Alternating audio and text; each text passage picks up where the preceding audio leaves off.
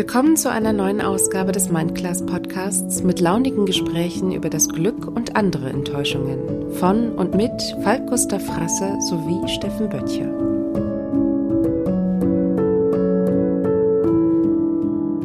Kurz, laut, wichtig und zum Mitschreiben hier unsere WhatsApp-Audionummer. Es ist die 0177 58 35004. Hier könnt ihr uns eure ein bis zwei Minuten Audio schicken und Teil der Sendung werden.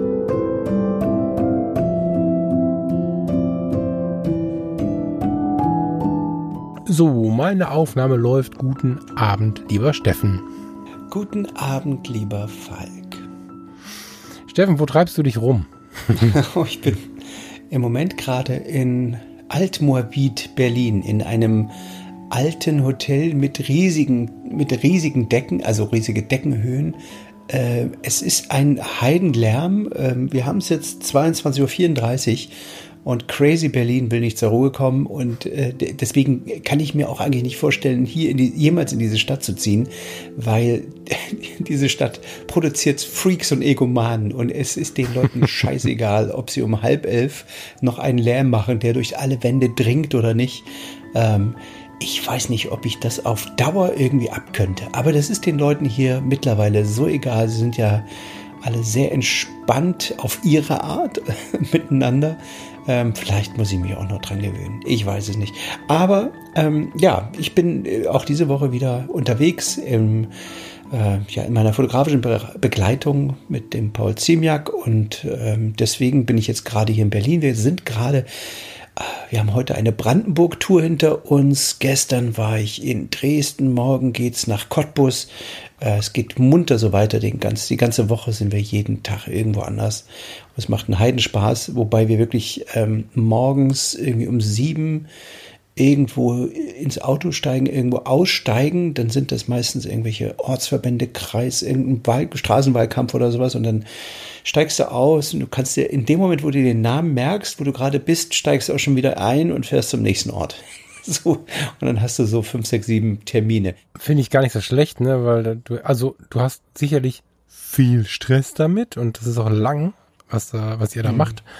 Aber wenn das so vororganisiert ist, ist es, glaube ich, das, was einem dann den Tag rettet, ne? Dass du also nicht auch noch. Absolut. Ähm, ich wollte jetzt gerade fast sagen, auf die Karte gucken, das ist jetzt zehn Jahre vorbei, aber dass, dass das alles schon vororganisiert ist. Aber mal kurz vorweg, ich bin jetzt auch nicht ja. der größte Berlin-Fan, womit wir also quasi komplett Berlin als Hörerschaft verloren hätten jetzt mit deiner Vorrede. ja, wobei ich finde, die haben schon was für sich, die Berliner, aber du hast recht, ein ähnliches Bild habe ich auch von der Stadt. Ähm, du hast mich jetzt mitentschuldigt. Ich habe, nachdem hier vor zehn Minuten das Gewitter aufgehört hat, alle Fenster aufgerissen. Also es ja. kann jetzt durchaus sein, dass Nebengeräusche von uns beiden kommen. Vielleicht ähm, helfen die uns ja noch ein bisschen atmosphärisch weiter. ich bin gespannt. Ja, nein, ich will doch Berlin auch. Nein, es ist doch. Ähm, es trifft sich hier in, in, in so einer großen Stadt äh, so, so jede, jede menschliche Regung und jedes Gefühl äh, prallt aufeinander und so. Es ist ja auch ein, äh, dadurch hat es viel Energie, ist inspirierend und ähm, ich mag das ja immer, diese Energie für einen Moment, für, für eine Dauer, aber äh, auf Dauer nicht, irgendwie. Die Berliner werden die ersten sein, die dich verstehen, einschlagen. Also die, so wie ich die erlebt habe, sind die am coolsten mit dem, mit dem, mit dem Ding. Ja, genau. Äh, äh, ich finde ja diese urbanen Welten auch total spannend und die sind so unterschiedlich. Mhm. Also ich habe es in Berlin, das kann aber auch daran liegen, dass ich da auch nur den Touristenstatus immer hatte. Ich habe es in Berlin tatsächlich immer so erlebt, wie du es gerade beschreibst. Das ist gerade echt ein Déjà-vu, während ich, wenn ich in Düsseldorf oder Essen Innenstadt mal die Abende verlebt habe, wenn man mal zum Essen eingeladen war. Ich habe da in Essen zum Essen und in Düsseldorf zum Essen. So, ähm, ich habe da Arbeitskollegen, Freunde und so. Die haben irgendwie selbst in der dicksten Innenstadt ganz entspannte, stille Hinterhöfe und so. Da habe ich mich schon gewundert als Landei, wie viel Ruhe man auch so in der Stadt finden kann. Ne? Aber hm. wie gesagt, Berlin. Aber wolltest du mal teasern, wo es morgen hingeht? Ah, wobei die Aufnahme kommt übermorgen, das bringt auch nicht viel. Ist egal, dann erzähl uns mal, wo du gestern warst wüsste. und morgen bist. Also, okay. Ähm, ich bin am Sonntag, äh, nach Torgau gefahren. Wir waren in Dresden mal Sonntag, Montag äh, die Präsidiumssitzung mhm. und ähm, die habe ich auch fotografisch begleitet. Gestern war ein crazy Tag. Ich habe gestern ähm, den Tag ähm, beendet sozusagen mit Tränen in den Augen und äh, vor Rührung und, und Seligkeit. Ähm, äh, vielleicht erlaubt mir, dass ich das kurz erzähle, weil es sonst nie irgendjemand hören wird. Ich bitte dich, Steffen. ähm, also, es, ich, es ist immer noch nicht so für mich äh, selbstverständlich, dieser, dieser tägliche Umgang mit, mit, mit der kompletten Pro, Pro, Politprominenz, ähm, wobei ich wirklich halt tief drin bin und es macht wahnsinnig Spaß und es ist wahnsinnig interessant. Ich lerne unglaublich viel und so. Ähm, aber weißt du, wenn du morgens ähm, im Hotel aufwachst, gehst zum Frühstücksraum und neben dir steht eben irgendwie Söder und, und holt sich einen Kaffee am Automaten und AKK greift nochmal in einen Brötchenkorb. Ähm, das ist schon recht skurril. Und dann äh, ist man, ist man irgendwie äh, unterwegs den ganzen Tag und ähm, ehrlicherweise konzentriere ich mich wirklich immer aufs Fotografieren und dann ist es auch so, dass ich mittlerweile bei den Terminen ähm, so ein bisschen äh, notiere, um was es in den Gesprächen geht, eine kleine Zusammenfassung schreibe an das Social Media Team, die daraus dann wieder einen Tweet oder eben äh, einen Post generieren. Also ich bin ja sozusagen nur der Content-Lieferant, äh, posten äh, tut dann das Social Media Team ähm, und ich will gar nicht jeden einzelnen Termin irgendwie ausführen. Es war so kurz vor acht und äh, meine liebe Frau sagt so, ich sitze hier gerade im Auto von Waren nach Berlin. Weißt du, dass heute das David Orlowski Trio sein letztes Konzert überhaupt spielt? Die lösen sich auf.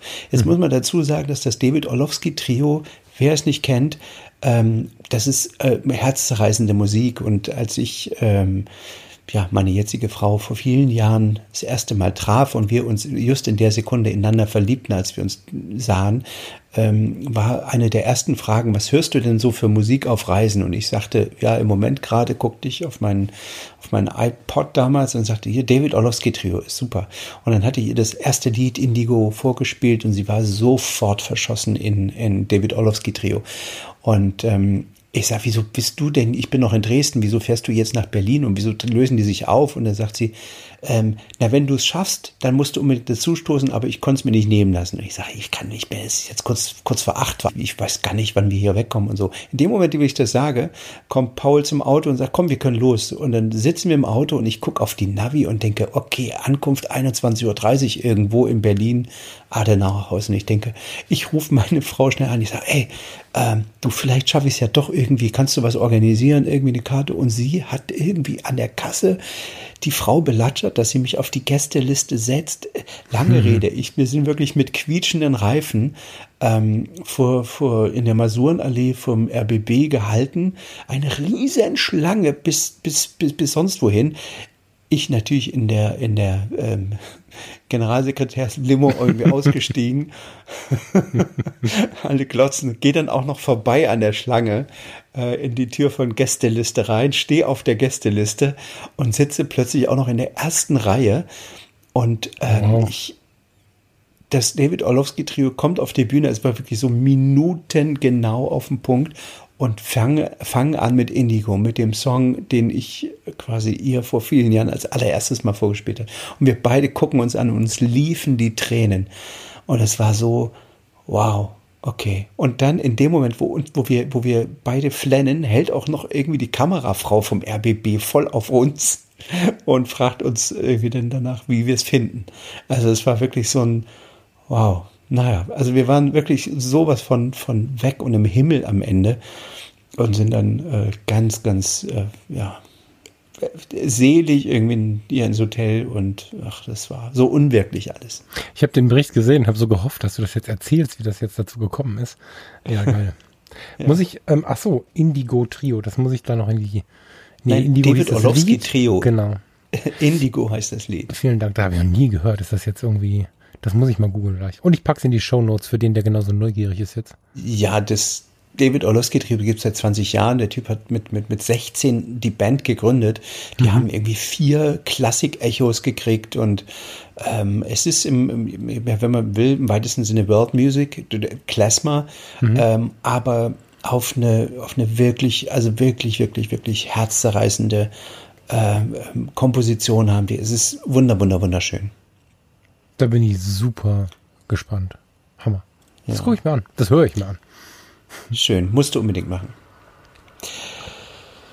Falk, jetzt habe ich dich so zugetextet. Wie waren denn deine letzten Tage? Hm. Ich habe mit dem lieben Thomas festgestellt, dass mein Teller zu voll ist im Moment, mein Arbeitsteller. ich oh. ähm, bin ja, also die Fotologen ist ja der andere Podcast, den ich mache. Und mit dem Thomas bin ich mhm. da bei Folge 119 derzeit, glaube ich, oder 120.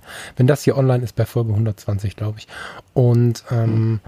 wir haben schon fast täglich Kontakt. Das ist schon sowas mit WhatsApp-Sprachnachrichten, mal eine morgens, mal eine abends zurück und so. Und ähm, dann habe ich jetzt so vier, fünf Wochen, mein Hund war krank, oder unser Hund war krank, wir hatten relativ viel Wusel so. Und irgendwie habe ich Thomas so ein bisschen vernachlässigt. Und der meldete sich, du kennst ihn ja auch.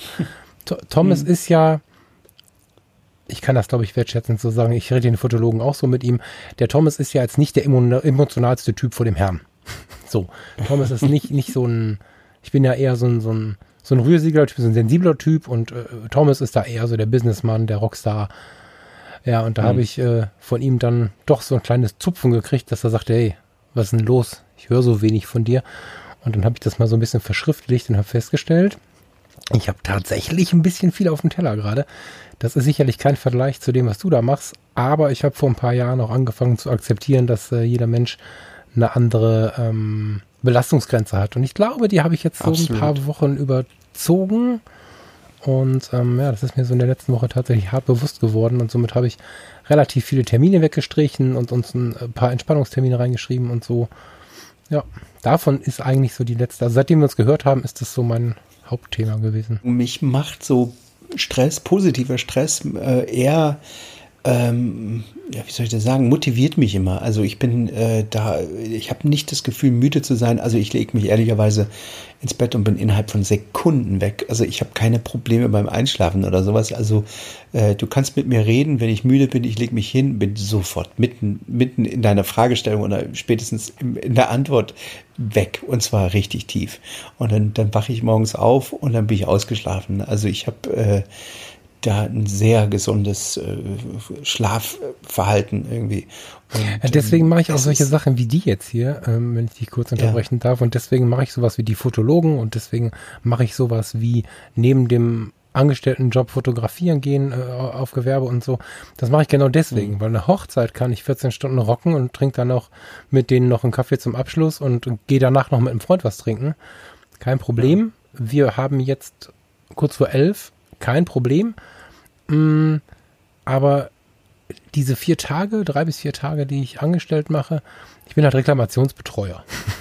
Ja, das heißt, ja. ich höre jeden, der, der mit dem Unternehmen unzufrieden ist äh, und jeder, der zu hm, einem größeren Problem wird, klingt sehr negativ, das meine ich so nicht. Jeder, der ein größeres Problem hat, eine Situation hat, die man lösen muss, die vielleicht komplexer ist, landet bei mir.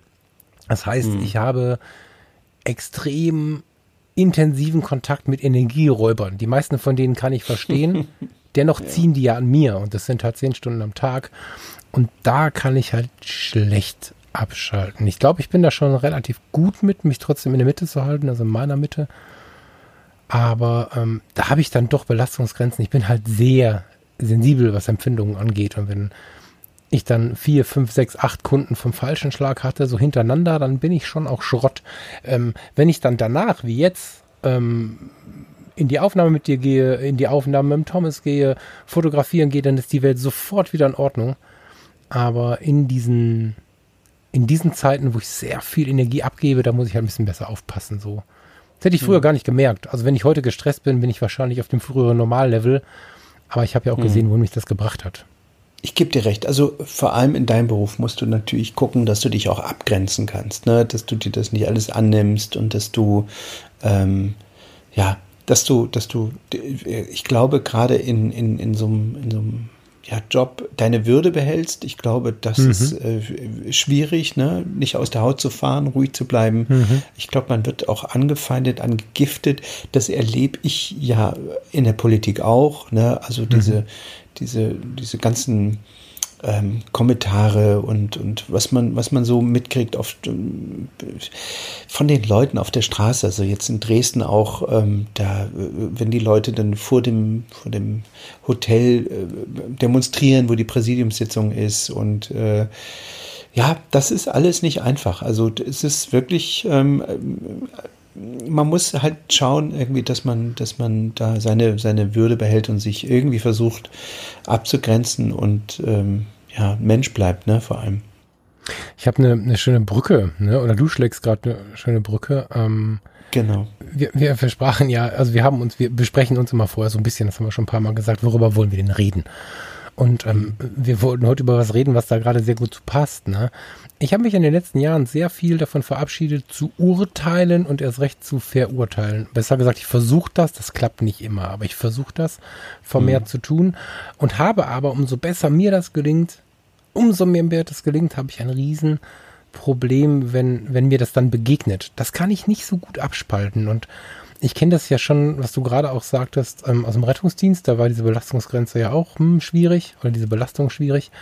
Aber auch da und jetzt hast du dieses Ding mit der Würde. Ne? Also wenn die Menschen ein Vorurteil, ein Urteil über dich fällen oder bevor sie mehr mhm. wissen über dich urteilen, das geht mir dann schon nah. Ne? Also ob ich jetzt im, im Rettungsdienst gefragt wurde, wenn ich keinen Platz gemacht habe, weißt du, du parkst eine Straße zu und hast die Warnblinkanlage und das Blaulicht an und dann kommen die Leute in die Wohnung und fragen dich, wissen sie eigentlich, wer ich bin?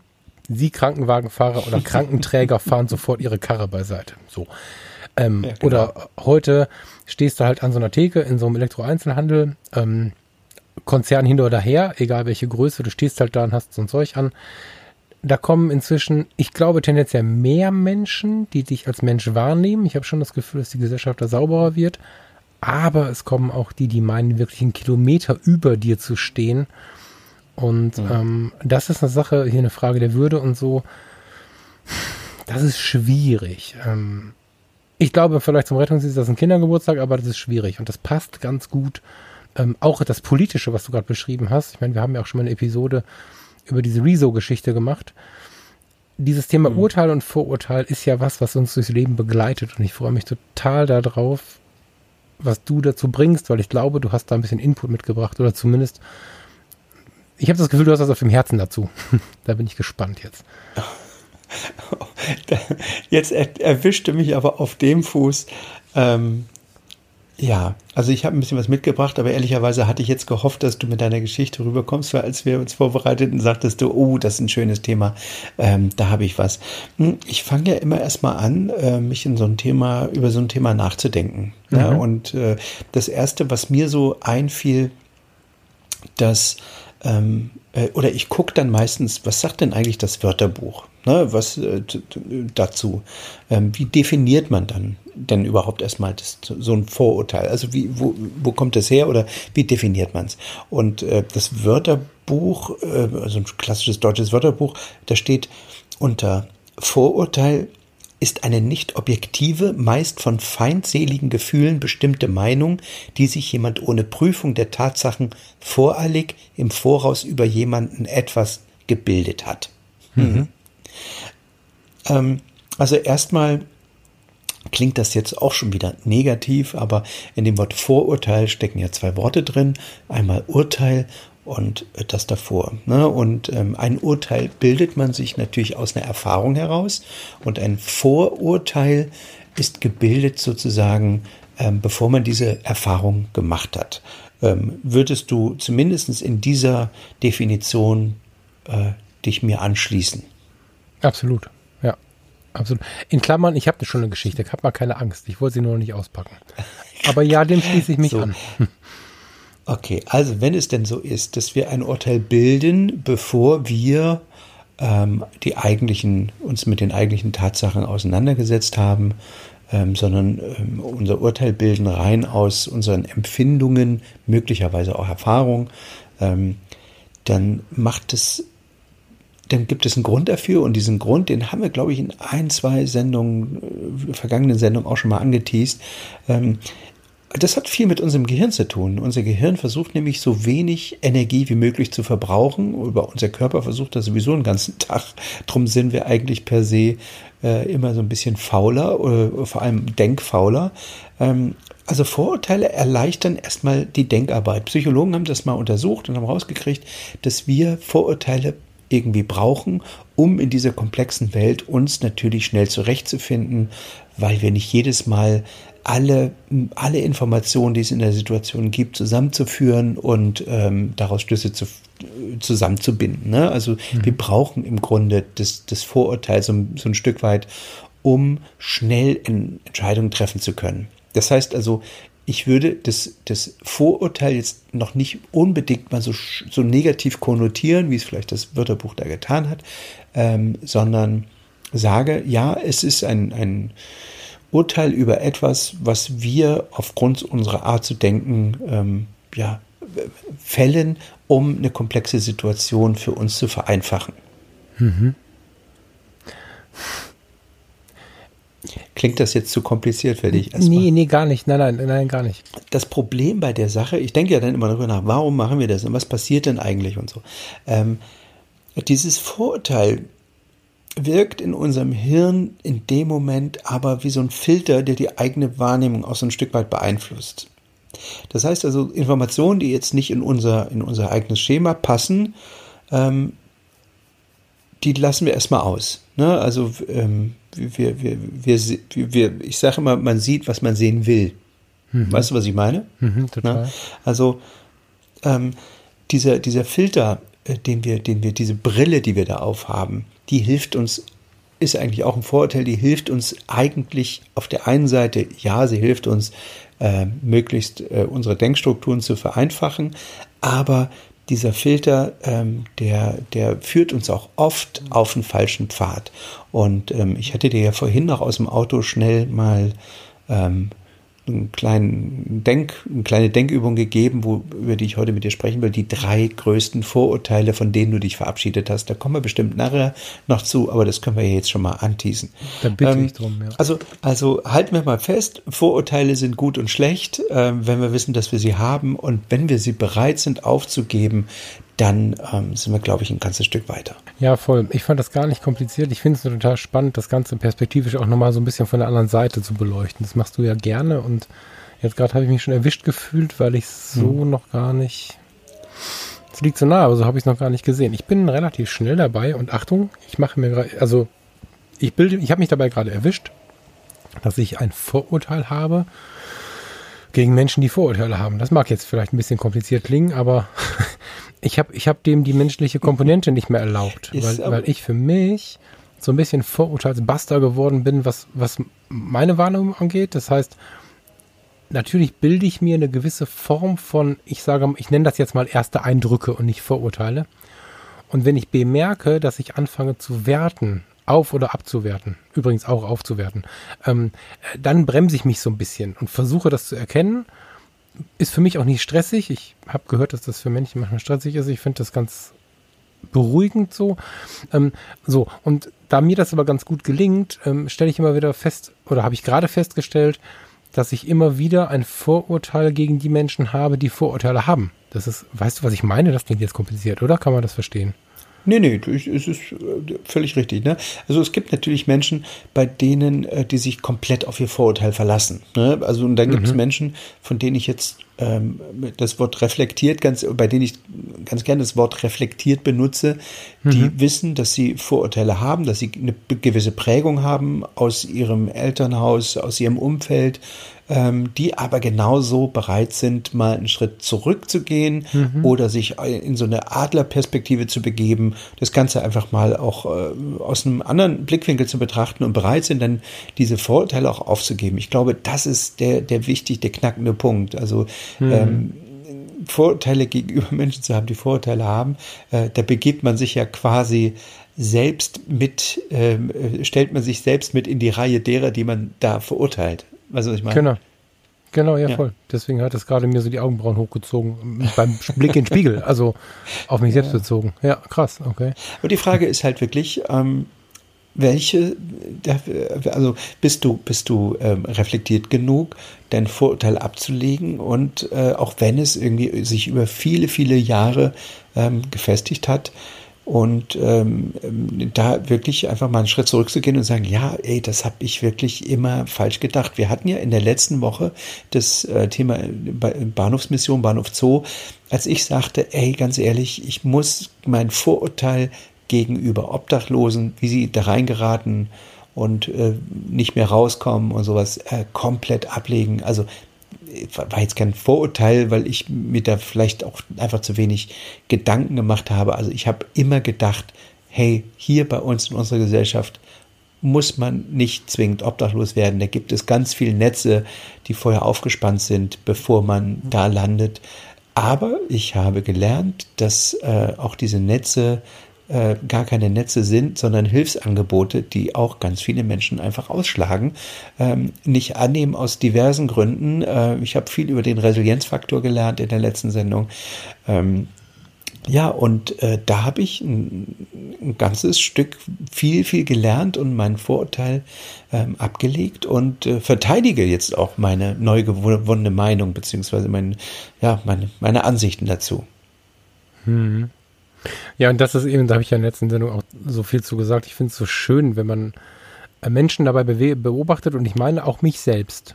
Ähm, wenn man sowas dann erkennt und dann inzwischen verstanden hat, dass das kein Problem ist, das auch auszusprechen. Also ich habe mich ja bei dir, naja, fast entschuldigt, dass ich das so sage und hast du gesagt, naja, ist ja gar nicht schlimm. Ich finde es ja total gut, dass ich eine neue Sicht auf die Dinge bekommen habe und ich genieße es ja. halt auch total. Und ich finde es hm. schön, weil auch das ist ja eine gewisse Form von Reflexion, wenn man selber genießen kann und nicht nur das als Niederlage sieht. Ähm, wenn man merkt, okay, ich bin da falsche Denkwege gegangen und ich schlage mal ein paar neue ein und überdenke die ganze Geschichte nochmal. Das finde ich super. Also ich habe die, die letzte Episode habe ich sehr genossen. Aus verschiedensten Gründen und das war einer davon, ja. ja. Willst du mal erzählen, äh, was eine deiner äh, Vorurteile waren, die du abgelegt hast? Ja, ich ähm, habe überlegt, wie konkret ich das mache und ich habe tatsächlich jetzt mal so ein Überthema genommen und hoffe, dass wir das so dahin gebaut bekommen, dass wir das ähm, verständlich rüberbringen. Ich habe ein Thema tatsächlich äh, inzwischen im positivsten aller Sinne mit sozialen Grenzen und Mauern. Also das verteilt sich, das geht in der Kindheit los, hat sich über die verschiedensten Jobs verteilt, dass ich einfach ähm, ja, wahrscheinlich von zu Hause, ohne Vorwurf gesprochen, von zu Hause und aus der Gesellschaft habe ich mit ins Leben so ein paar ja, Vorurteile mitgenommen. Ne? Also arm und reich, ungebildet und gebildet, Angestellte und Führungskräfte, unbekannte Menschen und Promis. Da gab es immer so, da gab es immer so, ja, Urteile, die ich im Kopf hatte. Ne? Die emotional sind eher die, die nicht so, nicht so dick im Leben stehen und die Reichen sind alle oberflächlich, ähm, obwohl ich selber, also in meiner Kindheit war da relativ viel da, da weiß ich gar nicht, wo ich das her habe.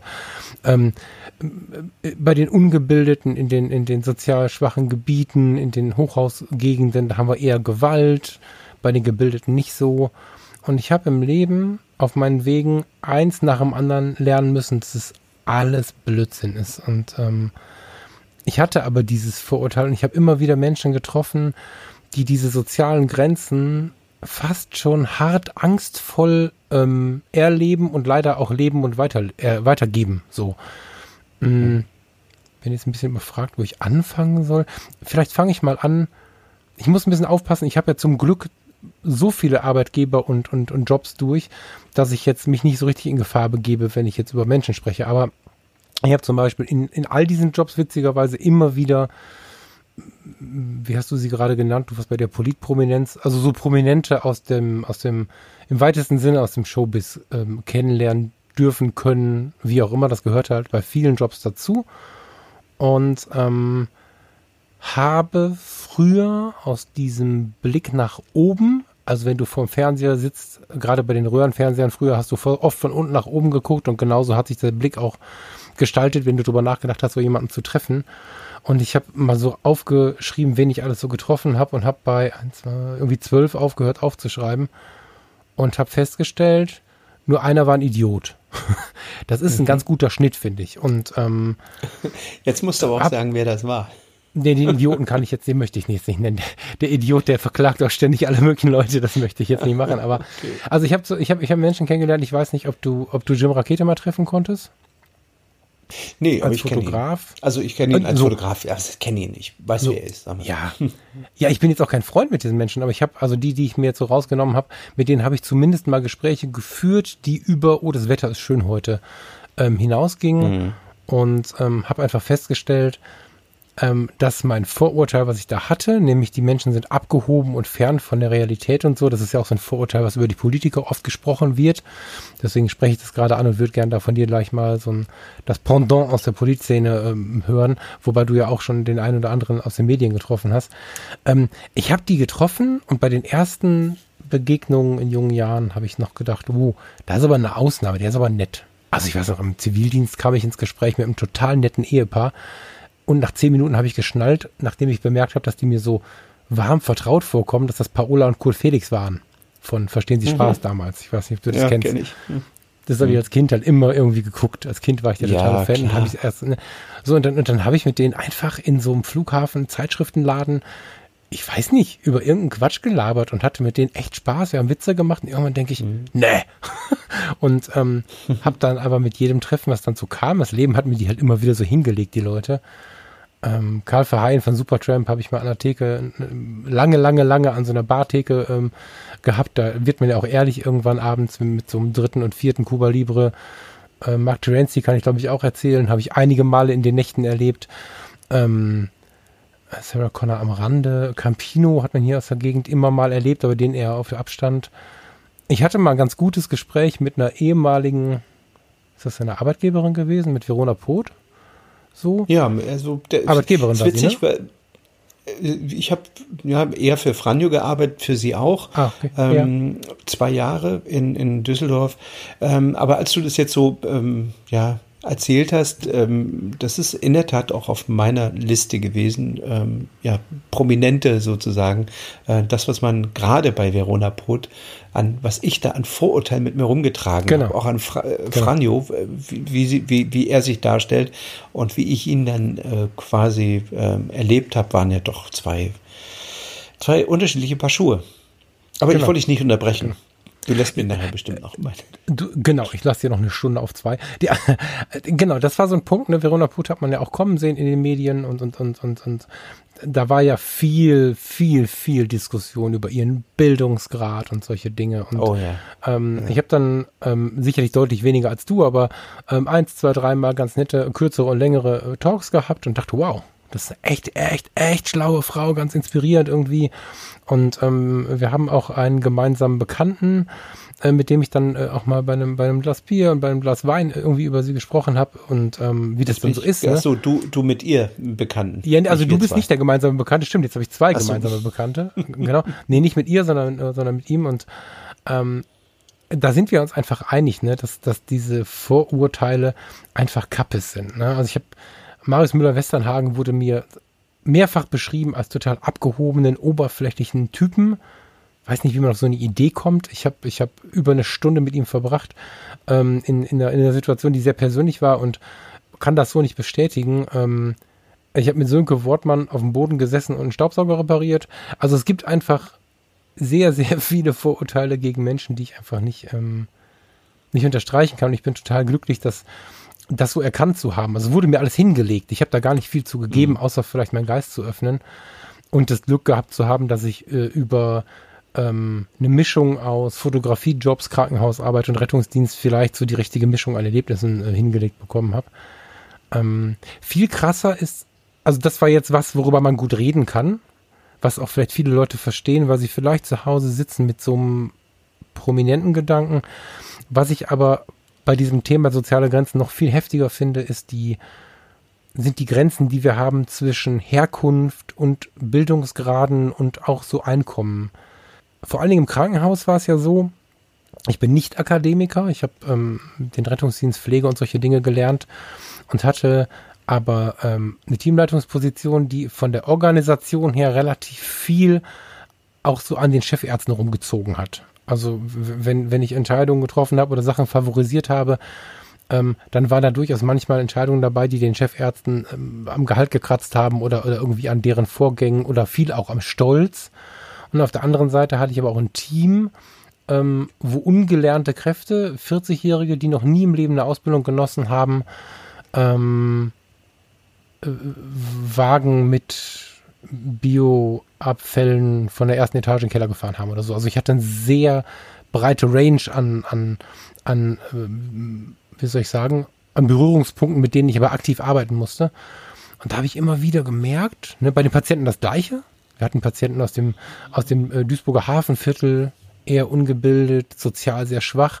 Und wir hatten in dem Krankenhaus sehr viel Landadel, sehr viel Privatpatienten. Ich glaube, wir hatten 65 oder 70 Prozent Anteil Privatpatienten. Das heißt, ich bin sowohl bei den Mitarbeitern als auch bei den Patienten, mit denen ich im Kontakt war, von Zimmer zu Zimmer, teilweise vom Wohnungslosen zum Prominenten oder zum Industriellen oder so gesprungen. Und ähm, da habe ich immer wieder bemerkt, ich für mich, okay, cool, die sind alle gleich. Also ich habe, das war der Hammer, diese, diese Erkenntnis hat mir so einfach gemacht, ob ich beim wohnungslosen Günther reinkam, der jede vier Wochen kommt, äh, weil er irgendwie, ja, wir haben was neulich letzte Woche besprochen, die Socken nicht gewechselt hat. Hm. Darf ich ganz kurz mal reingrätschen? Ja, ähm, gerne die sind alle gleich. Also ich suche jetzt gerade dein Vorurteil, was du hattest und versuche es mhm. gerade mal aufzulösen. Ähm, wir reden jetzt über eine Situation, in der diese Menschen Hilfe brauchen, richtig? Mhm.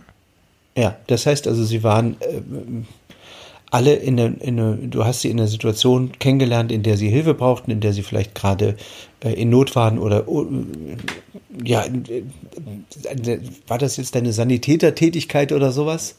Also wo sie krank waren? Und, genau. Und, und, okay, genau. gut. Und ähm, also ich bin im Krankenhaus jetzt gerade. Genau. Jetzt, jetzt hast du, jetzt hast du eben gesagt, also dein, dein erstes Vorurteil war, ähm, Prominente sind abgehoben und das ähm, ist du quasi ähm, durch, ja, äh, das, dieses Vorurteil äh, hat sich geprägt durch deine Kindheit, durchs Umfeld, vielleicht auch durch deine Wahrnehmung in der, in der, ähm, in den Medien und ähm, mhm. in, in echt sozusagen im Real Life hat sich dieses Vorurteil bei dir nicht bestätigt.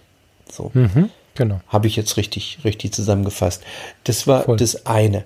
Jetzt ähm, bei dem zweiten suche ich jetzt gerade noch, ähm, wo genau jetzt dein Vorurteil war und wen du da jetzt genau ansprichst. Ich wollte von hinten durchs Auge kommen. Ja, ist gut, danke, dass du mir hilfst. Das ist, äh, ist ja ganz gut so. Also es gibt halt diese sozialen, gesellschaftlichen Grenzen, die sich mit Bildung und, und, und auch Kontostand oftmals identifizieren, so dass von unten nach, ich nenne, ich benutze jetzt diese schlimmen Worte. Es, äh, es ist für, mir, für mich jetzt keine Wertung, sondern ich versuche es einfach darzustellen. Bitte nicht böse sein. Von unten nach oben wird oftmals geblickt wie sowohl Bildung als auch äh, Kontostand. Oh Gott, da ist ja so ein arroganter, reicher, oberflächlicher, whatever. Und von oben nach unten ist manchmal, aber erschreckenderweise oder überraschenderweise nicht so oft, dieser Gedanke, ah, da ist nur so, da ist nichts wert und so. Das ist das, was die Menschen oft im Kopf haben und ich auch oft im Kopf hatte. Früher, damals. Und ich habe festgestellt, sowohl im Patientenkontext, wobei der natürlich so ein bisschen genullt ist, weil wir dann liegen wir nackt da, wenn wir ein Problem haben. Ne? Mhm. Wenn wir krank sind, äh, sind wir, ist es einfach gleich zu sein.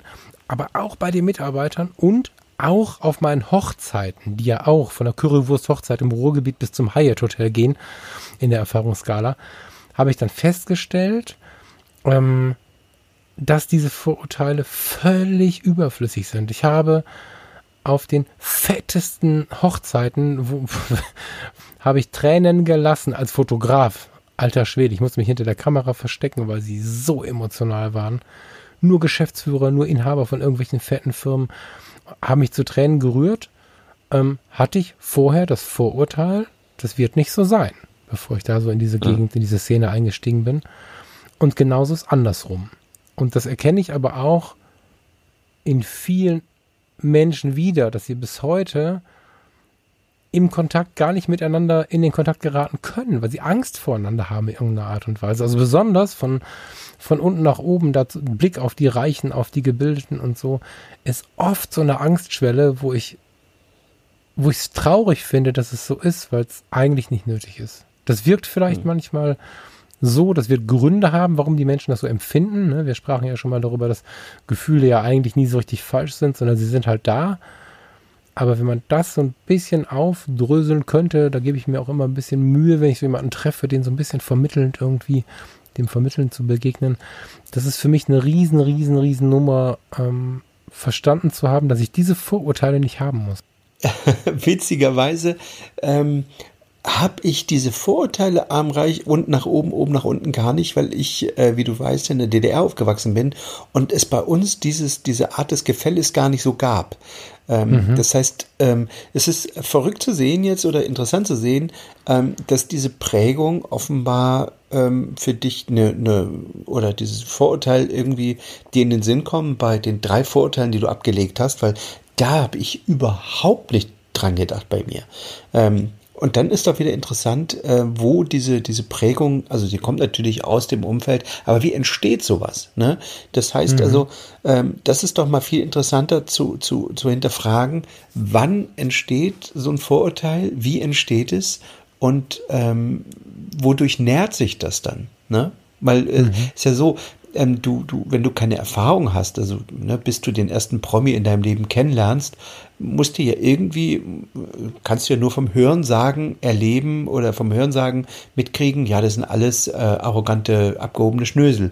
Genauso mhm. gut, wenn du jetzt, ich sag mal, aus einer aus einer Mittelschicht kommst und weder, weder sehr reich noch sehr arm bist, dann, dann äh, nähert sich ja dein Vorurteil auch von irgendwoher. Ne? Also, mhm. keine Ahnung, mit denen wollen wir nichts zu tun haben oder so. Ob, ob sowas mal in der Familie fällt, wenn man noch ganz klein ist und äh, sich da vielleicht schon der erste der erste kleine Keim legt, ähm, das ist doch interessant zu fragen. Und, und äh, wie sehr, also hat es mit uns selbst zu tun? Also wie, wie, wie, wie, sehr wird es genährt, das Vorurteil? Wie schwierig ist es dann ähm, abzulegen? Also geht es schnell? Ne? Also wenn, weil wenn, wenn jetzt alle Promis sind abgehoben und du lernst dann einen kennen, wirfst du dann komplett deine Vorteile über Bord, nur weil du einen kennengelernt hast? Oder dauert das dann eine ganze Weile? Mhm. Ich glaube, dass da auch so das Generalisierte nicht gut ist. Ne? Also, ähm, wenn du das einen Vorteil nie. hast, das ist genau. es nie, genau. Und wenn du einen Promi, einen Whatever kennenlernst, wo du einen Vorteil hattest, denke ich, muss es nicht sein, dass alles gut ist. Ich glaube aber, dass es zeigt, dass, dass, dass es Vorurteil nicht nötig ist, weil es gibt auch die anderen. Ob das jetzt einer oder zehn sind, ist nicht so wichtig. Es gibt andere. Und damit löst man ja das Ganze so ein bisschen auf. Diesen ganzen, ja, ein Vorurteil ist ja oft auch, wenn es nicht nur auf eine Person bezogen ist. Also es gibt ja Menschen, die sieht man und findet die irgendwie uncool. Das ist das eine. Aber die meisten Vorurteile hat man ja gegen Bevölkerungsgruppen oder Situationen. Und, ähm, oder, oder Firmen oder irgendwie sowas. Parteien, was auch immer. Und ähm, ich glaube, eine Person reicht, um es zumindest aufzuweichen. So. Ja. Im Grunde geht es, äh, sagst du, dein Vorurteil gegenüber sozialen Schichten. Also ich versuche es mal abzukürzen gerade. Ähm, mhm. Das Vorurteil, ähm, Unterschiede zu machen, soziale Schichten, ist äh, da gewesen. Du hast durch deine Arbeit als, als Sanitäter im Krankenhaus festgestellt, ähm, dass es sowohl, also durch alle sozialen Schichten ähm, Krankheiten gibt, ähm, sowohl Sozialneid als auch äh, gute Menschen, kluge Menschen, zuvorkommende Menschen. Es gibt überall kluge und dumme und liebe und böse Menschen, egal in welcher sozialen Schicht. Ich glaube, das ist so eine der, der ersten Erkenntnisse, die man irgendwann mal gewinnt. Extrem wichtig. Ein kleiner Teil davon war im Krankenhaus, Steffen. Ich muss das da eben sagen, bevor ich gleich wieder Riesendrama bekomme. Ähm, Pri privates Umfeld, Zivildienst, Fotografie, Krankenhaus. Ich habe gerade ein paar Namen genannt. Nicht, dass ich dann eine Klage am Hals habe, weil ich irgendwem gesagt habe, er war im Krankenhaus. Also das ist eine Mischkalkulation aus allen, die Namen, die ich genannt habe. Ja, ja, ja. alles klar. Ähm, also, äh, du hast eben vorhin den, den Namen Verona Pot einmal gesagt. Äh, auch da hatte ich wahnsinnige Vorurteile, war mir nicht sicher, ob ich das überhaupt kann. Habe sie dann persönlich kennengelernt, Franjo kennengelernt, fand die unglaublich nett, fand die ähm, sehr höflich mir gegenüber. Ich habe auch andere, also ich habe auch Momente erlebt, wo sie, wo sie vielleicht äh, nicht ganz so fair waren, aber mir gegenüber waren sie immer unglaublich fair und ähm, habe ähm, auch durch die beiden natürlich eine Menge andere Promis kennengelernt, ähm, die ich, wo ich das alles bestätigen kann, was du sagst. Ähm, das, das ist, äh, da gibt es sowohl als auch überall. Also es gibt nicht dieses Generalisieren ist schon mal ist schon mal Quatsch. Ähm, mein größtes Vorurteil da, auch da hatten wir ja mal eine eigene Sendung, hast du schon gesagt, drüber. Politiker, ich war immer der Meinung, die machen ja sowieso, was sie wollen, die denken an ihre Lobby. Das ist auch das, was du den ganzen Tag zu hören kriegst, wenn du mit mhm. Politikern unterwegs bist, von draußen, ähm, dass du permanent äh, quasi diese, diese, das, das an den Kopf geworfen wird. Das mag natürlich daran liegen, dass die, dass die Arbeit der Politiker vielleicht nicht ganz so transparent ist, dass es ähm, auch in ihrer Informationspolitik äh, nicht zwingend immer so ist, dass alle Informationen unbedingt immer nach draußen wandern. Viele Dinge sind auch vielleicht wirklich zu komplex. Ähm, aber es hat den, den Nährboden gesetzt eben für dieses Vorurteil, ähm, dass Politiker sowieso alle, ähm, ja, sowieso nur an ihren Vorteil denken. Ne? Das Gegenteil ist übrigens der Fall. Ich merke das jeden Tag und ich bin jedes Mal äh, ja fast schon so ein bisschen äh, irritiert. nee, irritiert nicht. Ich bin jedes Mal schon, schon wirklich, wirklich äh, unglaublich froh, dass, dass da jede, die, im Grunde jeden Tag irgendein Vorurteil verschwindet, was ich mal hatte. Kannst du kurz darauf eingehen, so in Klammern, wie sie damit umgehen? Also wie ertragen sie diese Intensität an Vorurteilen? Das ist eine Frage, die ich schon sehr lange stelle. Vielleicht kannst du da mal zwei Sätze zu finden. Hast du da irgendeine Erkenntnis gefunden schon? Ähm, die Menschen projizieren, ich glaube, das ist jedem Politiker ab einer gewissen Größe klar, dass die Menschen ähm, niemals die Arbeit der Person oder die, die, ihren Unfrieden oder ihre ne, nicht das hat ja nie wirklich was mit einer Person zu tun, auch wenn es von denen so adressiert wird. Mhm. Oftmals ist es äh, was da liegt das, das, das Problem woanders. Ein kleines Beispiel, ich habe äh, jetzt am, in Dresden ähm, erlebt auf dem Marktplatz, wir sind, äh, ich mache ein Foto mit, mit Paul Ziemiak und äh, Michael Kretschmer, dem, dem Ministerpräsidenten von Sachsen. Ich fotografiere die beiden, kommt ein Typ mit dem Fahrrad vorbei und äh, brüllt den Kretschmer an. Sie sind ein äh, Schwein und äh, die Schere, ihr, ihr Wahlverlierer und die, die Schere von Arm und Reich äh, wird immer schlimmer und sie denken nur an die Reichen und die Armen vergessen sie ganz. Und ähm, da ist der, der Kretschmer zum Beispiel zu dem hingegangen, hat sofort mhm. äh, unser kleines Shooting unterbrochen, ist zu ihm hin, ähm, hat sich an ihn ans Fahrrad gestellt, hat ihm zugehört und da hast du auch gemerkt in dem Moment, wo der davor stand, dass der Beschimpfer, nenne ich ihn jetzt mal, dass dem relativ schnell die Argumente ausgingen. Und er hat mhm. sich im Grunde im Reden schon so ein Stück weit selbst disqualifiziert, ne? weil, mhm. weil äh, der Michael Kretschmann dann auch anfang, anfing, wo, wo, was ist denn Ihr konkreter, äh, in welchem konkreten Fall haben Sie jetzt gerade ähm, wo sind sie arm? An welcher Stelle? Wo ist das Problem, was sie haben? Und das konnte er dann gar nicht adressieren oder benennen. Ne? Das ist mhm. oftmals etwas nachgeplappertes, äh, wenn ich das so böse sagen darf. Ähm, die Schere am Reich ist größer geworden. Das will man gar nicht, äh, das will ja keiner wegdiskutieren. Es ist aber so, dass die Armen sehr, sehr viel reicher als früher sind. Ne? Ich meine, auch das mhm. ist, äh, glaube ich, äh, vielen klar. Natürlich sind die Reichen immer reicher geworden. Natürlich. Aber es ist auch so, dass den, was ist denn arm letztlich? Also natürlich gibt es Schicksale in Deutschland äh, von, von Menschen. Ich habe heute, wir haben heute den ganzen Tag ging es um Pflege. Menschen, die, die äh, schon in der Pflege arbeiten, sich weiter qualifizieren, auch noch eine Ausbildung nebenbei machen, wo du die Augenbrauen hochziehst und denkst, ey, du, du, du, du, du verdienst schon kaum was und dann äh, machst du auch noch nebenbei Schule und mhm. es ist mhm. Wahnsinn, was manche Menschen leisten eigentlich. Ne? Also auch da, mhm. aber sie sind dabei nicht arm im, im, Sinne von arm, sie müssen, sie können sich jetzt keine Wohnung leisten oder sowas. Ne? Mhm. Ne? Also ich ja, glaube, voll. auch da sollte man den Armutsbegriff in der Diskussion vorher mal definieren, bevor man diese Diskussion anfängt, weil das ist, äh, ja, das, das ist sonst äh, uferlos. Ne? Also ich glaube, glaub, wir sollten irgendwann mal über Armut sprechen. Auch ganz, weil, ganz viele Ansichten. Weil, weil, ich glaube, wir sollten irgendwann über Armut sprechen, weil das immer wieder auf der einen Seite so eine Waffe ist in den, in den ganzen Diskussionen, nicht nur politisch im Sinne von Parteien, nicht Parteien, auch an so, an so Partyabendtischen und so. Also mhm. dieses Thema Armut an der Bushaltestelle am Kiosk hier bei uns in der Stadt in Düsseldorf war vor drei Tagen der Bütchentag. Wir haben ja so viele Bütchen hier.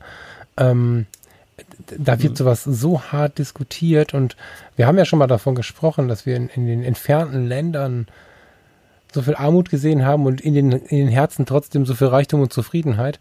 Das ist so ein Thema, das ist tatsächlich sehr schwierig. Da weiß ich aber auch nicht, wie man in den oder ich weiß noch nicht so richtig, wie man in öffentlichen Medien sprechen soll.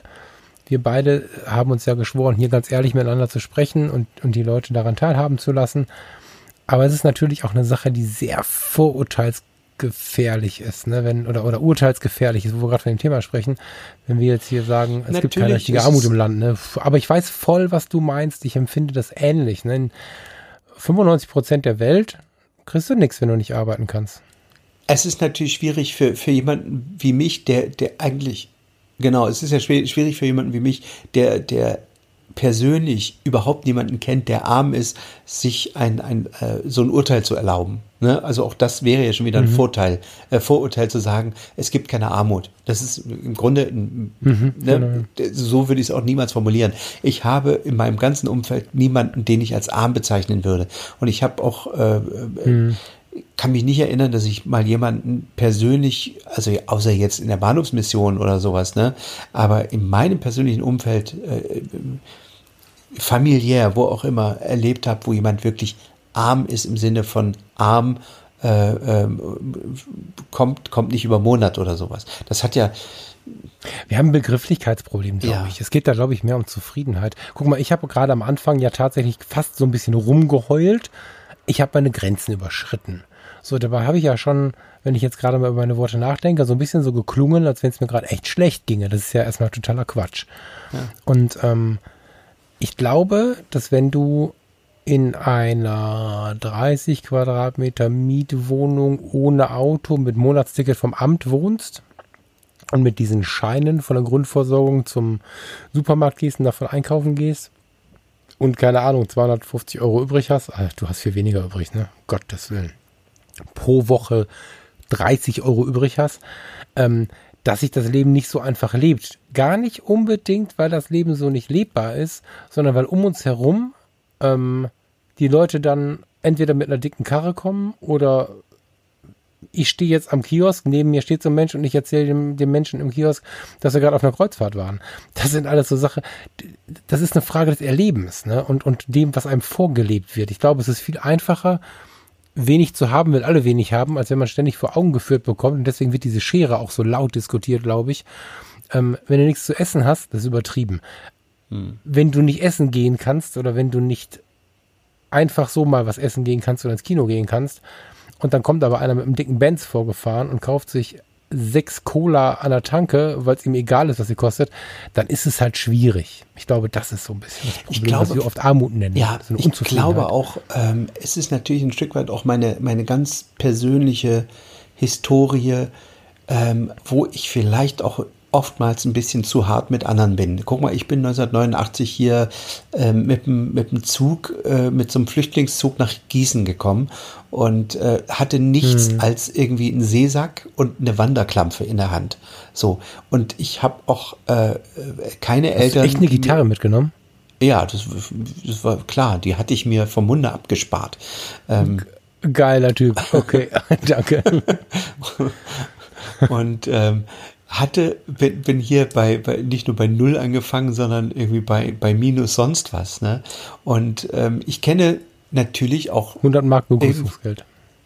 Ja, ich kenne natürlich aus, aus dieser Historie heraus auch eine Menge anderer Leute, die irgendwie bei Null angefangen haben oder bei minus 20 und es irgendwie im Leben äh, so weit gebracht haben, dass sie, dass sie glücklich und zufrieden sind und ein Auskommen haben, ähm, was wo man sagt, ja, ich habe am, am, Monatsende mehr übrig, also ich habe immer noch was übrig. So, ne? ich gebe das, ich kann das mhm. gar nicht ausgeben mhm. jeden Monat.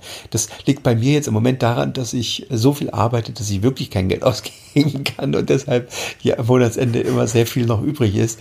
Ähm, aber ähm, ich muss sagen, ich habe wirklich, ähm, ich sehe das in meinem Umfeld, also wenn du wüsstest, wie viel, ich bin mit ganz vielen Unternehmern befreundet, meine Schwester hat viele Jahre in der Arbeitsvermittlung gearbeitet, jeder stöhnt, dass es keine Leute gibt ähm, für gelernte und ungelernte Berufe. Also egal wo die Leute die Firmen suchen, die, die Arbeitslosigkeit im Osten, ähm, die Arbeitslosenquote ist von 20 Prozent auf 7 Prozent gesunken.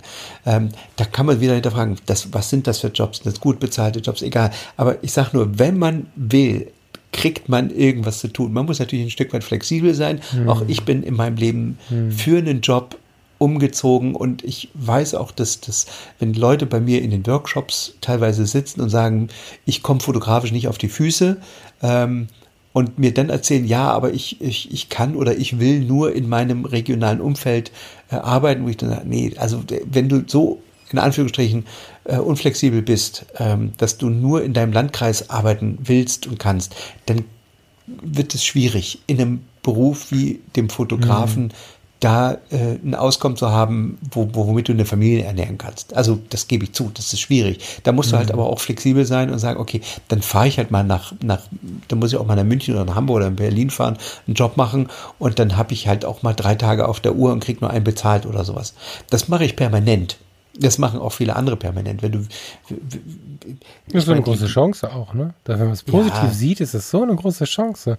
Tapetenwechsel, frische Luft, andere Menschen. Äh, ich war jetzt vorletzte Wochenende in Hamburg. Ich finde es so gut, wenn mein Job mich rauszieht. Also nicht wochenlang. Wenn man Familie hat, erst recht nicht. Ich habe jetzt keine Kinder, die hier warten oder so. Aber selbst wenn, wenn man mal rauskommt für einen Moment auf zwei, das ist wertvoll.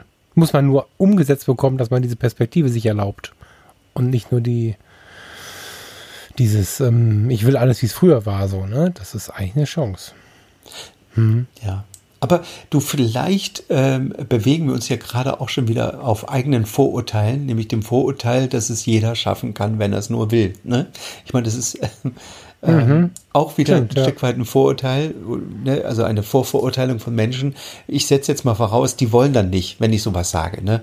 Ähm, was natürlich mit Sicherheit auch nicht immer stimmt. Das ist auch wieder so eine Generalisierung. Du siehst schon, wir bewegen uns auf sehr, sehr dünnem Eis. Ähm, aber mhm. wir müssen, ich glaube, auch da, ähm, wir leben in einer Gesellschaft, die, die, sehr hysterisch geworden ist, wo jeder Satz irgendwie sehr, sehr mit Argusaugen beobachtet wird. Wir müssen dann hier auch mal wahrscheinlich aushalten, wenn es, äh, wenn es mal ein Missverständnis gibt oder uns eine Sache irgendwie ähm, zugetan wird, die wir vielleicht so nicht gemeint, aber gesagt haben oder gesagt und nicht ah, ich gemeint haben. Ich biete ganz aktiv an, tatsächlich auch, ich biete ganz aktiv an, dass, dass sich auch jemand, der sich wirklich hart auf den Schlips getreten fühlt, bitte meldet. Ich kürzlich erst bei den Fotologen gehabt. Ähm, das führt in der Regel zu einem ganz guten kurzen Austausch ähm, über diese Dinge. Also wenn sich also jetzt bitte, jetzt müsst ihr nicht irgendwie, wenn es ein bisschen die Augen rollt, ne, aber ihr könnt euch melden, wenn ihr jetzt irgendwie wirklich einen Hals habt. Also das würde ich gerne klären dann. Ne? Das ist ja, das ist immer schwierig, wenn man Gespräche in so einer intimen Form, wie du und ich das hier machen, führt, dann dann kommen da Formulierungen raus, die vielleicht ein anderer so nicht gewählt hätte und so. Das ist schon okay. Aber ich schätze das zwar, dass wir viel vom Thema wegrutschen, aber ich bin tatsächlich neugierig auf deine Vorurteile, die du abgebaut hast wird quasi uns ein bisschen weiter in die Konkrete oder wieder zurück ins Konkrete äh, schieben wollen. Ja, genau. Gut, dass du das sagst. Also, der erste Vorurteil habe ich genannt, Politiker, Prominente, Schrägstrich, ähm, da habe ich eine Menge dazugelernt. Ähm, hm. Zweites Vorurteil, ähm, da begebe ich mich wahrscheinlich auch wieder ein kleines äh, Glatteis. Ich weiß, dass ich da ähm, auch in der Vergangenheit ganz viel Post immer bekommen habe. Ich hasse dieses, dieses Ossi-Wessi-Ding und ich hasse ähm, es nach, nach, hm. nach so vielen Jahrzehnten immer noch äh, Deutschland zu sehen. Also der Spiegel hat jetzt, der letzte Spiegel, die letzte Spiegelausgabe zierte das Bild des So sind sie, die Ossis. Ähm, das, das hilft uns überhaupt nicht, irgendwie hier zusammenzuwachsen. Gar nicht gesehen. Äh, auch nach okay. Jahrzehnten.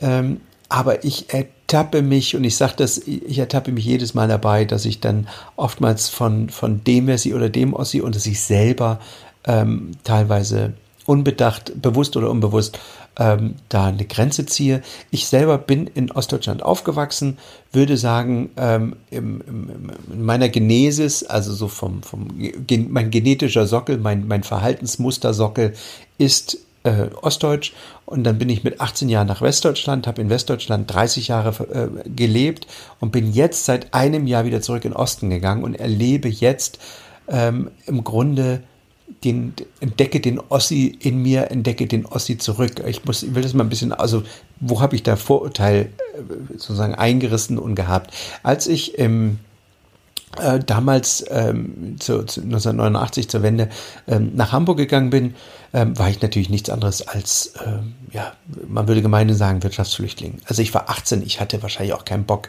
äh, mehr da in, in Buna, Skopau irgendwie in so, einem, in so einer Chemiebude zu arbeiten. Ähm, hab dann aber im Westen relativ schnell gemerkt, dass mir eine Sache unglaublich fehlte und das war dieser, dieser Zusammenhalt, den wir im Osten hatten. Also das, das kann sich auch mhm. da wieder im Westen nicht so richtig vorstellen. Ähm, es war halt eine, eine größere Solidargemeinschaft im Osten, als sie äh, im Westen war. Ähm, hab dann, im, als ich im Westen lebte, über die Jahre gemerkt, oh Mann, ey, ich höre aus dem Osten Ewigkeiten und das mag an, äh, an dem Umfeld liegen, mit dem ich da vielleicht äh, kommuniziert habe, höre ich zu viel ach, ich mag das Wort Gejammer nicht, aber es, ich, es geht in die Richtung. Ne? Also zu viel, ähm, uns haben sie doch verarscht Gejammer. und äh, der Westen macht sich ja. doch auf, auf Kosten des Ostens die Taschen voll und Dings und jetzt, wo ich dann immer denke, oh Mensch, aber eigentlich komm, ey, habt ihr doch dieselben Chancen wie jeder andere. Also natürlich, es ist die Struktur äh, nicht die gleiche wie im Westen, aber es wird da nun viel Geld reingepumpt und und und und. Ich habe also in den letzten 30 Jahre 30 Jahren wirklich gedacht, oh Mensch, die im Osten, da äh, fehlt es mir so ein bisschen an Unternehmergeist. So, ne, ein bisschen mehr Unternehmergeist, mhm. habe ich gedacht. Das war ein Vorurteil, was ich abgelegt habe äh, seit einem Jahr, seitdem ich wieder im Osten wohne, wo ich denke, ich habe so viele Unternehmer wieder getroffen im Osten, jetzt in dem einen Jahr, ähm, die so clever sind und so, so ähm, auch im Wir denken und trotzdem Solidargemeinschaften bilden und sowas ja, auch da habe ich wieder das Vorurteil abgelegt und sagt, man muss eigentlich wirklich mal äh, sich das Ganze länger angucken. Und äh, meine Schwester hat mir das neulich erzählt, dass sie, ähm, sie arbeitet in der Firma, hat einen, einen Chef, der aus dem Westen kommt, der sagt, ey, bei euch ist das aber geil hier. Hätte ich das mal gedacht, dann wäre ich schon äh, gewusst, dann wäre ich schon viel früher gekommen. Ähm, also es ist verrückt, wie ich quasi äh, meine eigenen Vor Vorurteile bei diesem Ossi-Wessi-Ding jetzt äh, wieder, wieder ablege und äh, eine Lanze breche für meine, ja, für meine Landsleute. Klingt auch wieder so blöd. Mit Ossis. Mit Ossis, ja. Nee, also. Ich, ich finde dieses Ossi-Wessi-Ding eigentlich gar nicht mehr schlimm. Ähm, mein Vater ist geflüchtet, ich habe ähm, Verwandtschaft drüben gehabt, ich hatte mal lange Zeit eine Freundin, ähm, die aus der Gegend kam, habe viel Kontakt zur Verwandtschaft und auch zu ihrer Familie, den habe ich bis heute, aus deiner Gegend auch und aus deiner heutigen Gegend auch. Und ähm, ich schätze eigentlich dieses Ossi-Wessi-Ding, solange ich nicht das Gefühl habe, dass man ähm, sich selbst überhöht, beziehungsweise ähm, ja, bewertet. Zu viele negative Vorurteile hatte ich. Hab auch gekämpft. So. Ähm, und zwar von beiden Seiten. Ich habe für mich, als ich dann eine Freundin hatte, die, die, die drüben ihre komplette Verwandtschaft hatte, habe für mich gedacht, jetzt musst du mal wieder aufräumen mit deinen mhm. Vorurteilen, ähnlich wie du es gerade beschrieben hast, ne? Gejammer und kein Unternehmertum und so. Ähm, und gleichzeitig bekam ich dann, das habe ich gar nicht, damit habe ich gar nicht gerechnet, die Vorurteile selber ab. Ich mhm. ähm, hatte eine ziemlich gute Zeit. Ich war im Rettungsdienst aktiv, hatte eine Vollzeitstelle und habe wie ein verrückter Hochzeiten dabei fotografiert und hatte noch eine Kleinigkeit gewonnen sodass ein Anfang 20-Jähriger mit einem feuerroten VW Multivan mit Alufelgen, Benzinmotor, mit Düsseldorfer Nummernschild, damals, da habe ich in Düsseldorf gewohnt, ähm, nach Schwerin kam, also nach Parchim kam, auf den Geburtstag von der neuen Freundin, wo keiner den neuen Freund kannte, ähm, in, auf den, bei dieser Familie auftrat. Und mir war überhaupt nicht klar, was das in den Leuten auslöst in diesem kleinen Ort ähm, das ist ein Landkreis, ne? so klein ist der Ort nicht, aber also in Parchim halt, dass ich da vorgefahren kam, ich glaube, so selber sehr offen im Geist, aber da kam halt ein roter Multivan, den gibt's, glaube ich, gab es zu der Zeit in Parchim nicht einmal, ähm, mit einem Anfang 20-jährigen Typen mit Düsseldorfer Nummernschild, der ganz offensiv auf alle zugegangen ist. Die waren einfach hart geschockt und mir hat die Hälfte der Gesellschaft keine Hand gegeben. Nicht die Hand gegeben, auf dem Geburtstag vom Opa. 80. Geburtstag vom Opa. Ich weiß noch wie heute, wie ich in diesem, in diesem Festsaal stand und völlig verwirrt war, weil ganz viele Leute, denen ich die Hand hingestreckt habe, um mich vorzustellen, weggegangen sind und so. Das heißt, ich war hingefahren mit dem, mit dem Gedanken, ich möchte die Vorurteile abbauen und bekam so einen heftigen Gegenwind an Vorurteilen aufgrund meines gar nicht mal mehr Auftretens, sondern aufgrund der Dinge, die ich mitgebracht habe wahrscheinlich. Ähm, das war spannend. Und heute, das hat sich erledigt. Um ein Uhr habe ich dann alle gefragt. Da hatte ich dann ein bisschen Mut mir angetrunken. Und dann haben wir nachher die halbe Nacht gefeiert, dass wir unsere Vorurteile irgendwie abgelegt haben. Das war tatsächlich grandios. Aber ähm, ich habe mir das halt auch erklären lassen. Und das ist, glaube ich, ein großer Kommunikation ist da wieder so ein Ding. Ich habe halt gefragt, guten Tag, also wie ähnlich wie er mit seinem Fahrrad jetzt, ne? Dein, ähm, der Ziemiak weiß nicht, wer war es denn jetzt? Äh, also irgendwer ist ja zu dem schreienden Kretschmer. Bürger da. Kretschmer, genau. Michael Kretschmer. Ähm, ja. Michael Kretschmer. Das ist ja genau das große Ding. Einfach mal die Leute fragen. Muss ja nicht anschreien, sondern hingehen und sagen, ich verstehe gerade nicht, was passiert. Was ist denn unser Problem? Ich würde mich freuen, wenn wir das klären können. Und wenn mir dann erklärt wird, dass ähm, gerade aus Düsseldorf zwei, drei Typen äh, irgendwelche Fabriken übernommen haben, den Leuten erklärt haben nach der Wende, ich stelle euch alle an und ihr kriegt alle für immer Arbeit, ihr müsst nur drei Monate durchhalten ohne Gehalt und dann war der weg. Witzigerweise habe ich das zum Beispiel 30 Jahre im Westen erlebt, dass äh, wenn die Leute sagten, wenn ich sage, wo kommst du her? Ich sage aus Hamburg und sie sagt, aber so richtig hamburgisch klingst du jetzt auch nicht. Wo kommst du denn her? Und ich sage, nee, geboren bin ich in Halle an der Saale. Und mhm. sie dann, Ach, sieht man gar nicht. Oh Gott. was ist das jetzt ein, ist das jetzt, ist das jetzt ein Kompliment oder was, oder wie soll ich das verstehen? Was, das ist auch so ein Vorurteil, dass ein Ossi irgendwie auf eine bestimmte Art auszusehen hat oder sowas.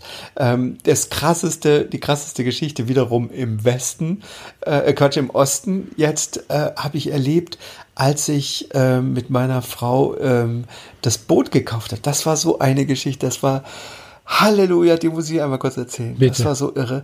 Ähm, wie, ich hörte von diesem Boot, es war ein SBM, ich sollte unbedingt dieses Boot sein, egal. Wir kommen auf den Hof und der Typ sieht uns. Jetzt für alle, die jetzt gerade zugeschaltet haben, meine Frau ist, äh, oder die Mutter meiner Frau ist Halbvietnamesin, das heißt, meine Frau, meine Frau sieht nicht ostdeutsch aus, wir es mal so, sondern äh, sie hat einen asiatischen Einschlag. Ja, und ähm, er guckt auf uns beide und fängt an zu reden und redet und redet und sagt dann mitten im Satz, spricht sie denn Deutsch?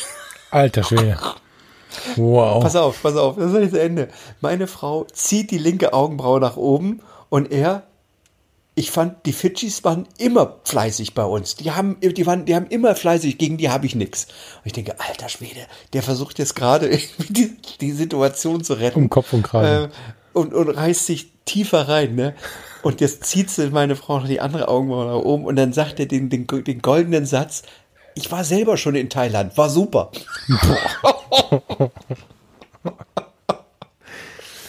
Ja, aber da kann ich ja fast nicht böse sein. Also, weißt du, wie ich meine? Oder, oder also war das nee, fies oder war das, nee. also irgendwie war der ja mehr hilflos als, als alle anderen zusammen, ne? Also. Ganz genau.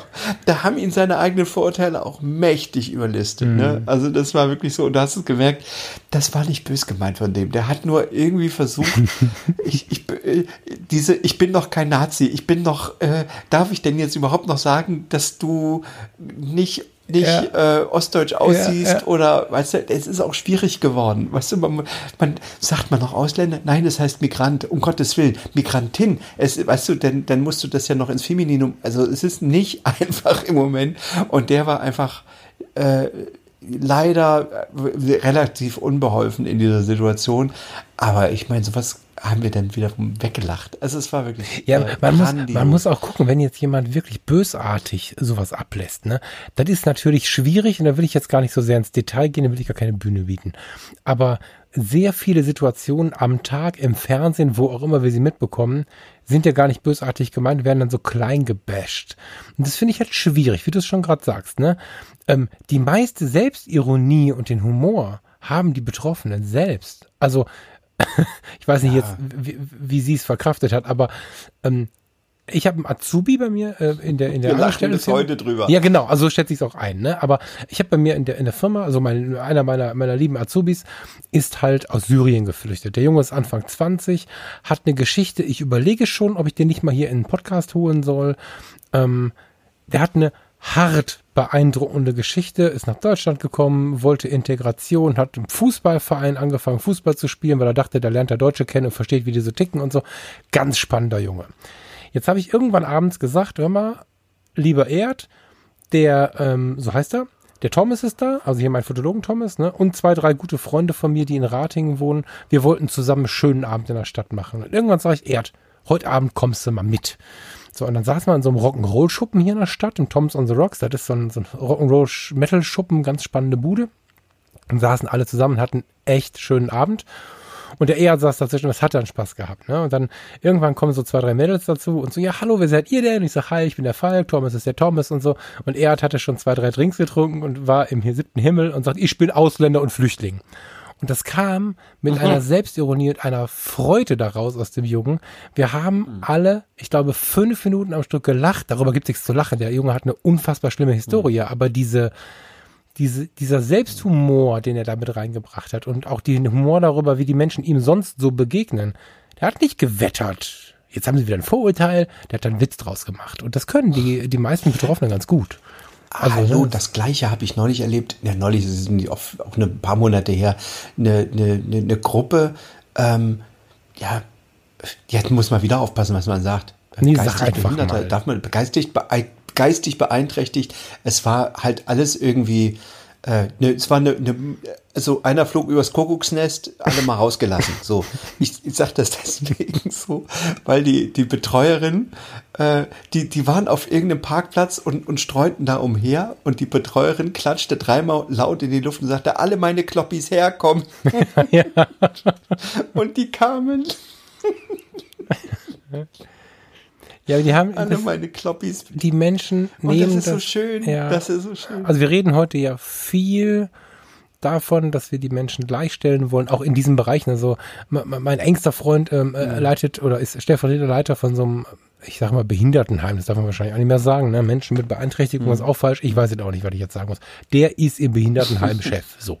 Und, und ähm, da geht's ja den ganzen Tag, es fehlt mir das schlaue Wort. Wenn man heute sich in diesen, in diesen Kreisen bewegt, dann geht es immer um Gleichstellung. Es geht immer darum, ähm, auf eine ganz intensive Art und Weise, dass der beeinträchtigte Mensch, ich nenne den jetzt mal so, ähm, die gleichen Rechte, ähm, natürlich auch Pflichten, aber die gleichen Rechte hat wie jemand, ähm, der, der wie du und ich jetzt hm. hier so unser Leben leben. Und somit musst du sehr viel mehr Gestaltungsspielraum lassen für diese Leute. Und ähm, hm die haben auch ein Recht auf Humor und die haben auch ein Recht auf Selbstironie, meiner Meinung nach, und auch auf Spaß. Und ich habe ähm, eine Zeit lang ähm, bei den Johannitern ähm, bin ich eingesprungen, wenn mal Zivis knapp waren oder so, das ist jetzt wirklich schon viele Jahre her, 99 rum war das, und habe gesagt, habe jetzt nicht gesagt, ich bin der super tolle Rettungsassistent, ich fahre nur den tollen Notfallwagen, den Notarzt, sondern wenn dann keiner da war, habe ich gesagt, komm, ich hole eben die Leute ab vom Behindertenheim, also äh, Quatsch, von der Behindertenwerkstatt und fahre die wieder nach Hause.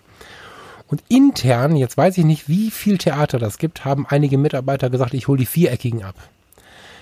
Wir haben die aber, das ist so ein Ruhrgebietsding, ne? Im Ruhrgebiet wird sowas schneller gesagt als woanders, mhm. bevor ich jetzt sofort erschossen werde. Und im Ruhrgebiet, wenn man mal so einen Ruhrpott, hier so einen Atze Schröder gehört hat, den kann man sich vielleicht ganz gut dazu vorstellen. Meine geliebten Viereckigen, das war liebevoll gemeint. Wir haben untereinander von denen, wir haben die geliebt. Wir hatten alle Namen im Kopf, wir kannten sie alle. Ähm, mhm. Witzig war, dass die das irgendwann mitbekommen haben. Und ich habe die immer funken lassen. Du musstest, du musst mit so einem Einsatzfahrzeug, zu der Zeit war das noch viel strenger als heute, da gab es auch noch nicht diese ganzen privaten Fahrdienste, da war das alles hoch organisiert. Und da musstest du immer funken, welches Auto hat wen, wo und fährt wohin und so. Und dann habe ich irgendwie gefunkt. Äh, also normalerweise hätte ich nach Schulbuch die Zentrale anfunken müssen. Akon 882 irgendwas für Zentrale Blasülz.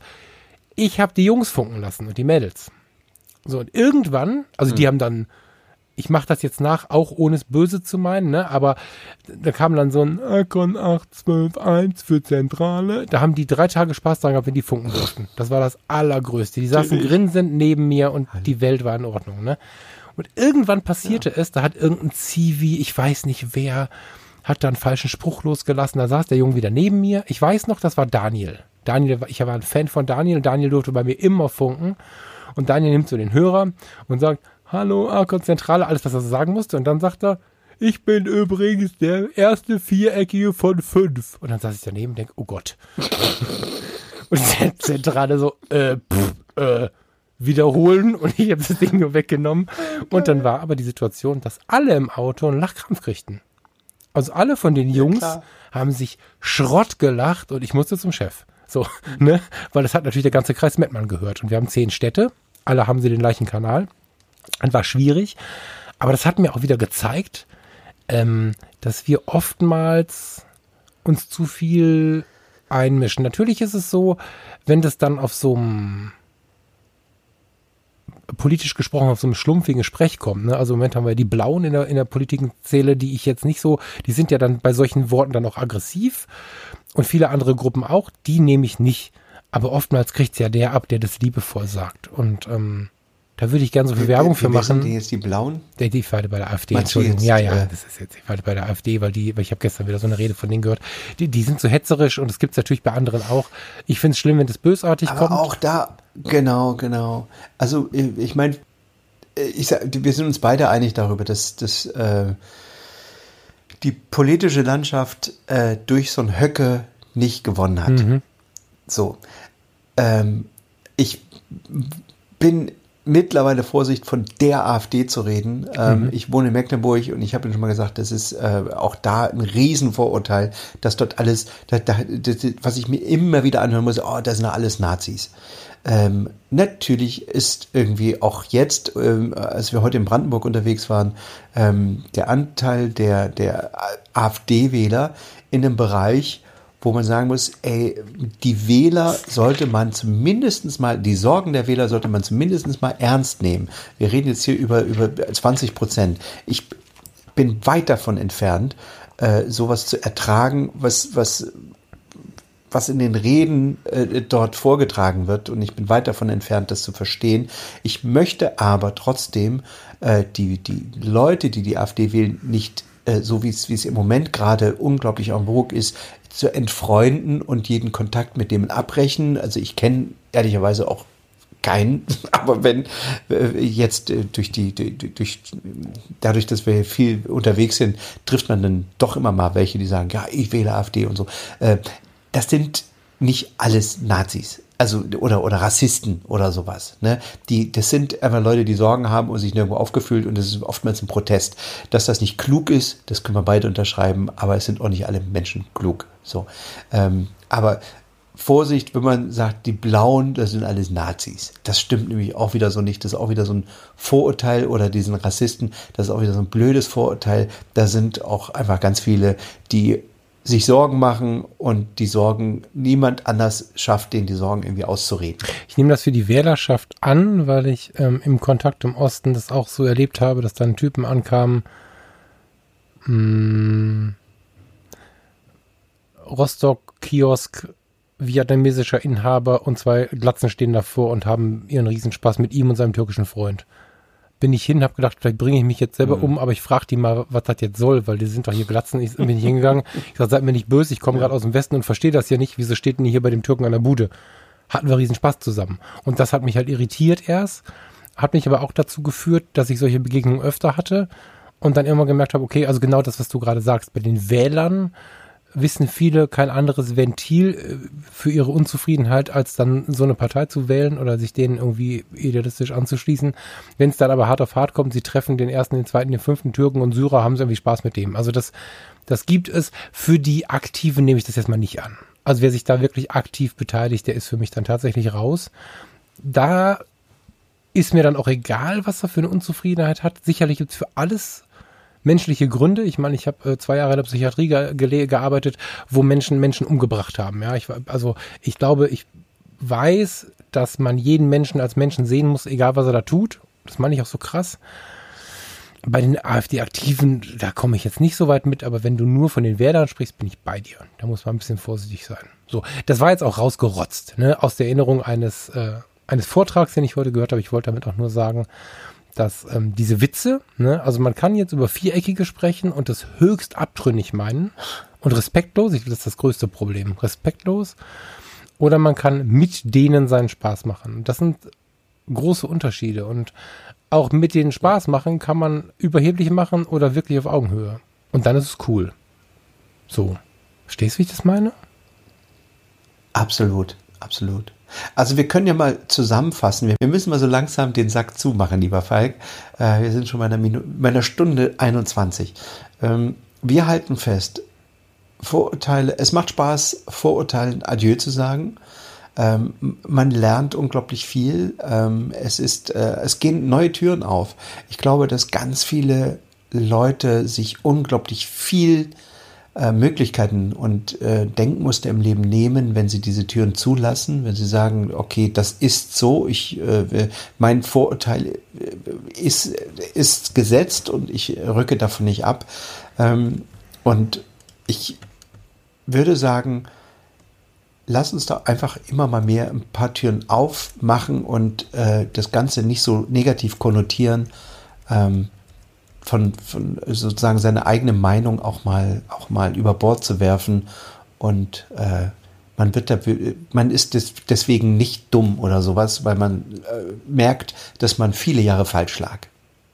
Ich glaube, dass man besonders intelligent ist und besonders schlau und reflektiert ist. Man, also ich glaube sogar, dass es, wenn es, also vielen Menschen ist ja wichtig, wie sie wirken. Es ist unfassbar sympathisch, wenn der Mensch sagt, oh, da habe ich mich wohl vertan oder da habe ich wohl falsch gedacht oder so. Hammer. Also, ob das im normalen Leben ist, an der Bushaltestelle ist oder der Arzt ist, äh, wenn jemand sich eingesteht, einen falschen Gedanken gedacht zu haben, Vorurteile gehabt zu haben und das dann äußert, das kommt besser äh, in der Welt an und, und, und, und, und ist keine Schwäche, sondern eine Stärke. So. Ausrufezeichen. Dem möchte ich gar nichts hinzufügen. Das hast du, äh, da hast du schön den Sack zugemacht, mein lieber Fall. ähm, es ist jetzt 0 Uhr und ich freue mich jetzt meine Äuglein zu schließen. Ich, äh, wir beide danken euch, äh, dass ihr so lange dran geblieben seid. Wir danken euch natürlich auch für eure ganz lieben äh, Posts und für eure Bewertungen auf iTunes, äh, für eure Instagram Stories, wenn ihr uns zeigt, wo ihr uns hört. Ähm, der Falk wird gleich nochmal die WhatsApp, die Business WhatsApp-Nummer vorlesen, wo ihr uns auch einfach mal Nachrichten schicken könnt, ähm, um euch mal so ein bisschen in die Sendung reinzuholen. Das mache ich gleich im Abspann. Steffen, vielen Dank. Du musst ins Bettchen. Ich wünsche dir noch eine total schöne. Wie lange bist du noch unterwegs? Das sind noch ein paar Wochen, oder? Nee, Sonntag ist Wahl, also die Woche noch, aber dann geht es direkt nächste Woche los, äh, habe ich wieder Katalogshooting. Dann gehe ich mal für zwei Wochen raus aus der Politik, wieder rein in das in schnöden Mammon und äh, mache wieder Kommerz. Bin mir so sicher, dass das so schnöde gar nicht ist. Da sprechen wir dann beim nächsten Mal drüber. Steffen, vielen Dank. Schlaf schön. Alles klar. Dankeschön. Gute Nacht.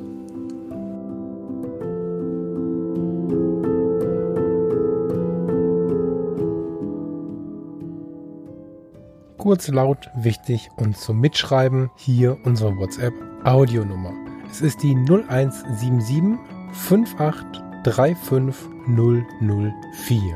Hier könnt ihr uns eure 1 bis 2 Minuten Audio schicken und Teil der Sendung werden.